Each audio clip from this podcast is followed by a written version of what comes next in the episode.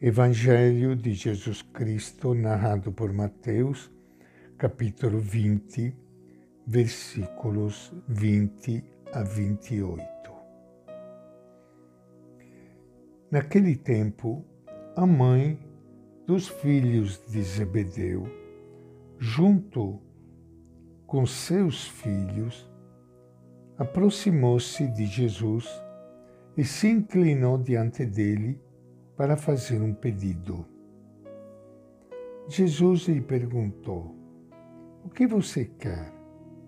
Ela respondeu: Ordena que estes meus dois filhos sentem, um à tua direita e outro à tua esquerda no teu reino. Jesus respondeu: Vocês não sabem o que estão pedindo. Consegue beber do cálice que eu vou beber? Eles responderam: Conseguimos. Jesus acrescentou: Sim, vocês beberão do meu cálice, mas não cabe a mim conceder que sente à minha direita e esquerda. Será para aqueles a quem meu Pai destinou. Quando os dez ouviram isso, ficaram indignados contra os dois irmãos.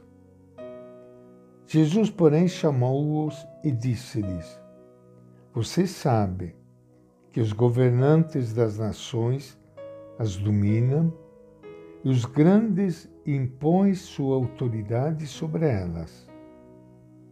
Não será assim entre vocês.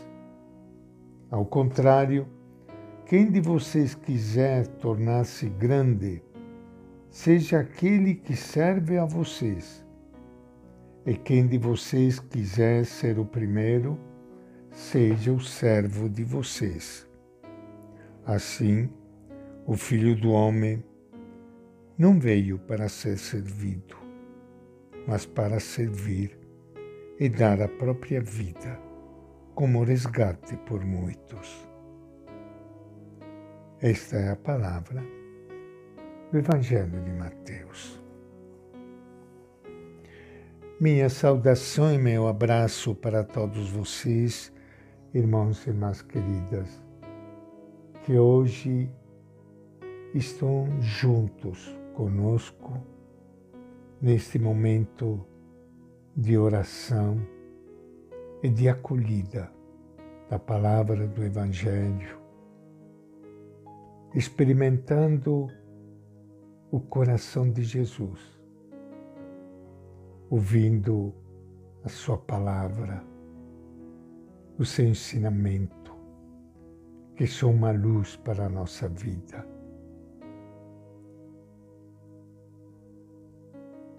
Ele nos lembra que veio para servir e não para ser servido,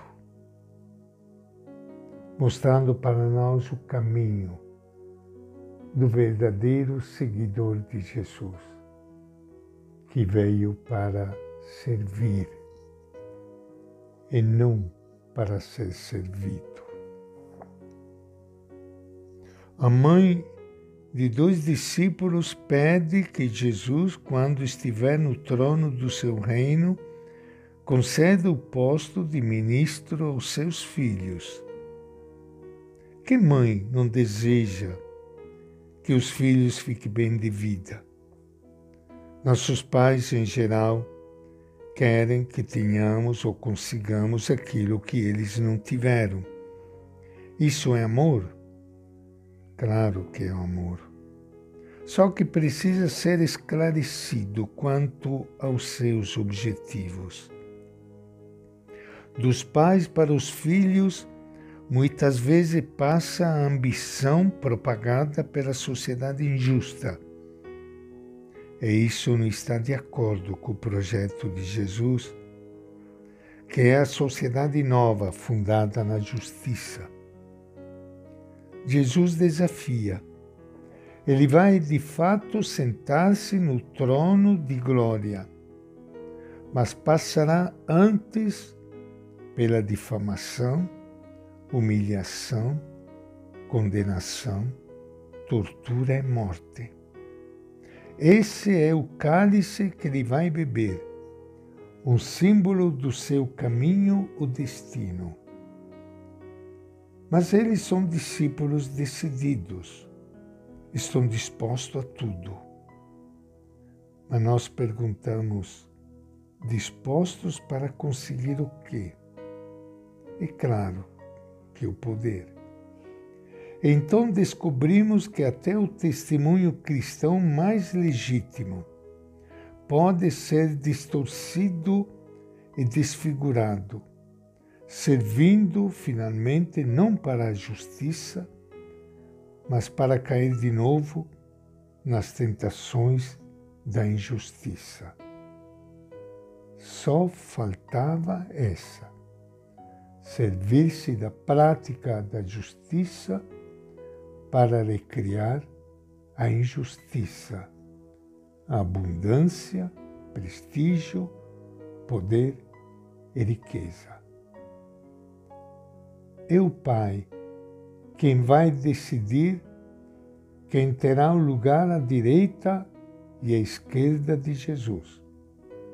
Só Ele poderá discernir quem foi que se aproximou mais da palavra e da ação de Jesus, isto é, do anúncio e da prática da justiça?